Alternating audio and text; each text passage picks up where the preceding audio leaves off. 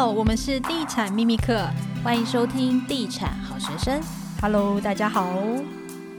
这一集要跟大家聊的主要是跟结构火警相关的问题。在聊这个话题之前呢，还是要感谢我们的赞助商正成集团。大家有觉得我们的声音其实还蛮不错的吗？就像在录音室一样，真的很感谢正成，就是在这个疫情的时间赞助了我们录音设备，让我们可以在家也可以继续录我们的 podcast。那也要感谢他，就是赞助我们机器啦。那还是要工商服务一下。CSE Mart 这个是正成购物平台，在网络上就可以买呃录音设备啊、摄影机器啊，就对 Podcast 来说其实就蛮方便的。那现在加入 CSE Mart 会员，还可以再享最高九百元的购物金。心动的听众们，不如手刀行动吧！有没有觉得我很适合录广播广告？有一点，刚差点要给你拍手。在聊这个《火神的眼泪》之前呢，我们先来谢谢网友的留言。好，我们好久没有谢谢网友了。对啊，来看一下最近有什么评论，也有一颗星的评论。对，我们还是可以那个正面的回应，OK 的。好，已婚小资女，好喜欢听你们跟来宾的对谈，学到好多知识，也好好笑。五颗星评价，谢谢你哦。第二个是，我是新听众，给你一颗心啦。我心碎，有听到我心碎的声音吗？我真的好心碎哦！才听到第二集就觉得主持人的专业程度令人质疑。关于地主户是要拿土地去跟新房子换的，并非无偿得到房子。关于地主户有很多不客观的陈述，社会不需要像你们这样制造对立的人。好难过，我们怎么会制造对立呢？我们只是把我们听到、看到的一些情况跟大家分享，而且我们节目里面其实也有说，不是每个地主都是这样。嗯，我们也有说很好的地主，所以我们真的不是想要制造对立的人。而且，其实我们做节目以来，其实就是希望能够把市场的资讯以及更多知识，对，让他们知道。好，再来就是。我是超级大鸡鸡，哎，这怎么这么可爱的名字？肌肉的肌。今今天山盟海誓，昨昨天这要你来讲。这是台语，今日山盟海誓，明仔张梅拍谁。哦，原来也有听众喜欢顺口溜，那我会再多去学一些。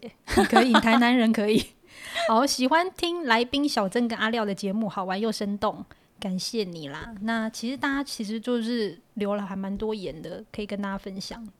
嗯，还有一个假通膨炒房，嗯？嗯，我们没有在炒房啊，买房子真的没有要炒房，我们都是自住，而且真的是听我们的 podcast，其实基本上百分之八十应该都是自住客吧？对啊，我觉得我们听众应该大部分都是自住客，哎，而且其实我们的 podcast 做了七十几集下来，就是希望能够帮助听众能够知道一些买房的讯息跟知识。所以这个呢，我们也觉得，哎，算了啦。对啊，我们七十几集的内容以来，其实真的没有什么炒房的啊，就是一些经济的一些大趋势，然后买房的一些相关知识，不然就是市场的一些脉动跟大家分享，真的没有炒房。嗯，而且要强调，我们其实媒体人就跟罗姐一样，就是我们都不是投资客。我们不是房重，也不是代销，也不是建商，但是就是希望能够帮助到大家。好，然后再来这一题，我也是觉得蛮可爱的，就是叶配台哦。本来很喜欢听主持人声音很好听，但听到黄大明那一集，发现是叶配台。呃，我后来还回去回听了一下我们那一集跟米姐讲了什么。我们，我们没有业配啊，欸、有业配这么好，那我们可以收多一点钱，真的是。不是我们 Podcast 到现在从开播到现在来，从来没有做过夜配耶。哎、就是欸，大家可以分得出来广告跟夜配有什么不一样吗？夜配是整集的制录哦，对，而且他不会告诉你这是广告，所以我们有接广告，但是我们到目前为止还没有做过夜配，就是没有偷偷的把广告的内容放在我们的内容里面，让大家分不出来，这个才是业配。那我们接的广告呢，都会很清楚的告诉大家说，哦，现在是广告时间，或者是这个由这一集的节目由谁赞助，这样就是尽量让资讯都非常的清晰，让大家可以去做判断。对啊，所以真的留一颗心，我们其实心里会很难过呢。该不会是连广告都不能接，所以大家觉得我们地产秘密课只要吹风就会饱了？没有，我先说，我那天收到单账单，我们录音两个小时要四千多块。对。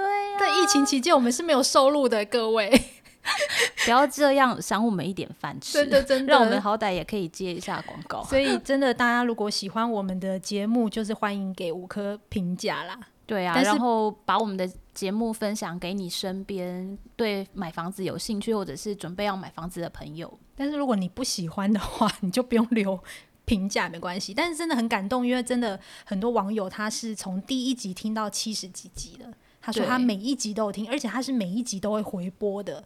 那个真的很感动，对，还有网友会特地私讯我们，可能不管是在 IG 啊，或者是在 FB 上面，就是会有人私讯我们说很喜欢你们的节目，那种真的会感动到很想落泪，真的。所以大家如果喜欢我们的节目，也真的欢迎大家给我们五星评价，非常非常的感谢你，啾咪。好，那进入我们今天节目的重点了，对。大家有在追那个 Netflix 上面的那个最近很红的台剧《火神的眼泪》吗？我最近才刚播完，对不对？对，我才看到第二集啊，所以我觉得可以先问你，你看这个戏剧的想法？哦，我觉得这这一个剧真的做得很不错，它反映了很多。我我听说里面有很多的剧情是改编自新闻事件，就是会有很多事情让你看了会很生气。比如说官说的一些政治人物啊，然后甚至是一些刁民的行为，真的是会让你气到恨得牙痒痒的。有诶、欸，我看两集，我前面就已经在骂了。是，然后在看我在看完结篇的那一集的时候，当天呢就正好也有粉丝传了照片跟影片来给我们，就是刚好双北市有一个案子的结构体正在起火燃烧中，非常的应景。对，然后我就忽然想到说，哎，大家有想过，因为其实这几年啊，那个结构体火火灾的新闻还蛮多的，哎，很多啊，从去年到今年就发生了很多件，包括台中，然后最近新竹也有，对，然后双北市也有，桃园之前也有，嗯，其实根据内政部消防署的资料显示啊，光是二零一九年就发生八千多件的房子火烧的事件。但是火烧事件，很多人会就是很好奇说，那它会重建吗？其实我记我为了就是在更清楚理解整个流程啊，我后来我有打电话去政府机关询问了一下相关的规定。其实啊，根据内政部的规定，建筑结构如果是发生火灾，他们其实第一件事呢，就是消防局会先进行火灾调查。然后他们会去联合相关的局处室去进行一个联合调查，那调查结果呢，就会有一个调查报告出来。那在结构安全的部分呢，他们会请一些专业界的一些工会，比如说像是结构技师工会或者是土木技师工会来进行安全鉴定。那根据安全鉴定的结果，再来决定后续要怎么做。比如说，它如果这个呃损害的程度非常的高，这个建筑物有立即的危险，那它就必须要立即拆除。那拆除之后呢，整个建造就必须要重新申请，就是全部打掉重来一次。但是呢，跟我呃跟我对谈的这个官员呢，他也很老实的说，从他入职以来呢，从来没有一件是拆除重建的，所以通常都是补强而已。没错，大部分呢都会采用结构补偿的方式。那一它的损害程度呢，又可以分为修缮跟修建。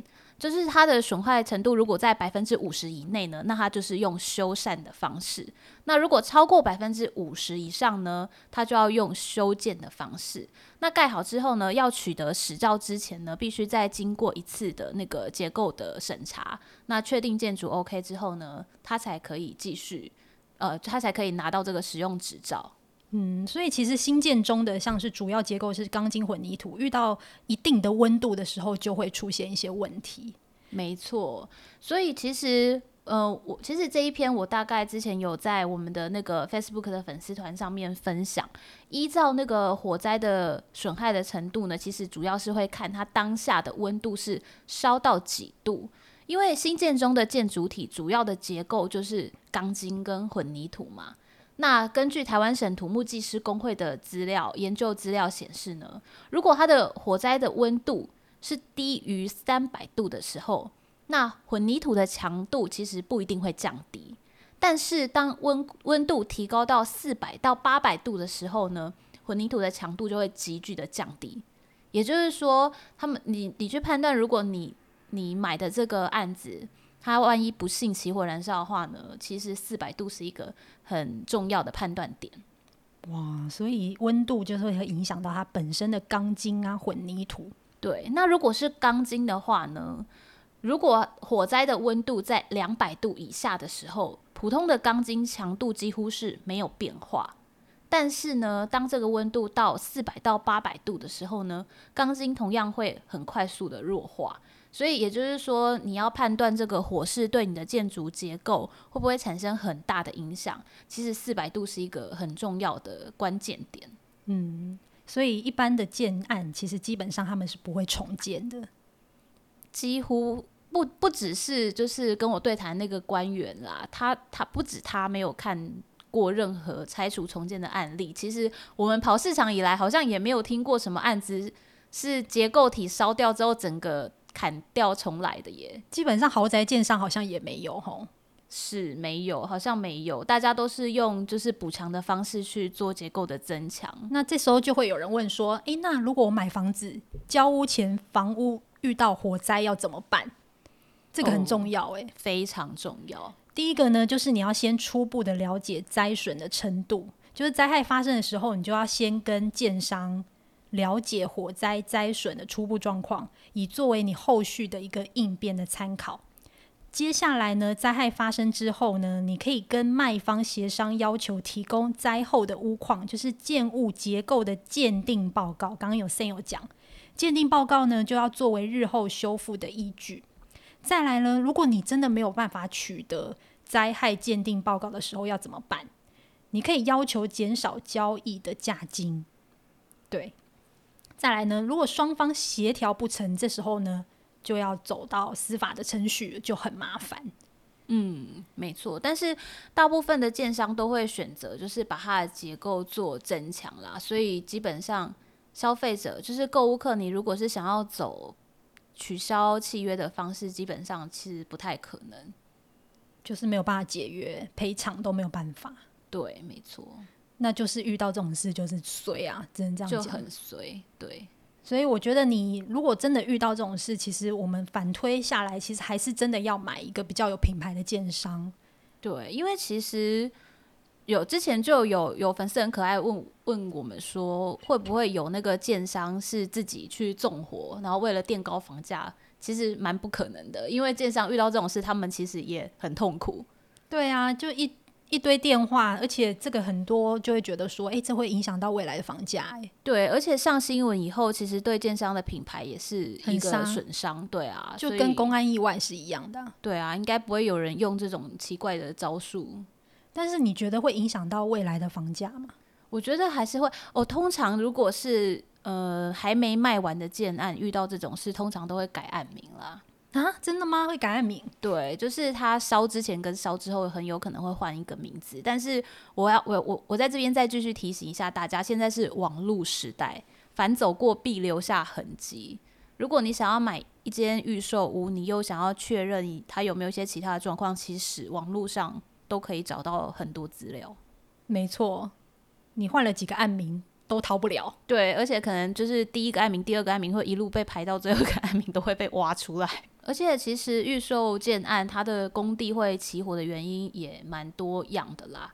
我我我听说比较强的可能就是工地的管理不当嘛，就可能工人抽烟，那烟蒂没有熄灭，碰触到易燃物，那就会。发生火灾，那也有可能是呃属于意外类的，像是电线走火啊，然后燃烧的火势。我也有听过是被纵火的啊，对，就是可能有一些利益的问题，然后被恶意纵火的这种，我也有听过。反正就希望大家买房子不要遇到这种事啊。对啊，这个发生真的是欲哭无泪。这个之后应该也会在我们的书里面会跟大家分享。对，到时候会再提供给大家一些更详细的资料跟数据，所以顺便打一下书，因为我们最近都在写书，最近没事做，只能写书啊。诶，刚好诶，老天爷叫我们赶快把书完成，不然我们之前真的拖太久。对，可是我觉得拖稿病真的改不了哎、欸。最近只要大家有在那个 Clubhouse 上面看到，我就知道我又拖稿病又犯了，就是放着书不写，在那边跟大家聊天。真的，好啦，那大家如果有想要了解任何房地产的相关的知识或讯息，也欢迎私讯我们的粉丝团。哎、欸，我们最近粉丝团的互动好像真的比较差一点。对啊，怎么回事？是不是因为现在疫情期间，反正也不能看房子，所以大家就不太关注房地产相关的一些 KOL like us 这样子？你知道房地产的 KOL 其实也不多啦，你知道？KOL 就是网红的意思，哦不要说自己是网红，真的太太好笑了。等下小心被一一星复评。对对对，那在工商服务一下，喜欢我们的节目呢，可以给我们五星评价；不喜欢的话呢，也不用评价，没关系。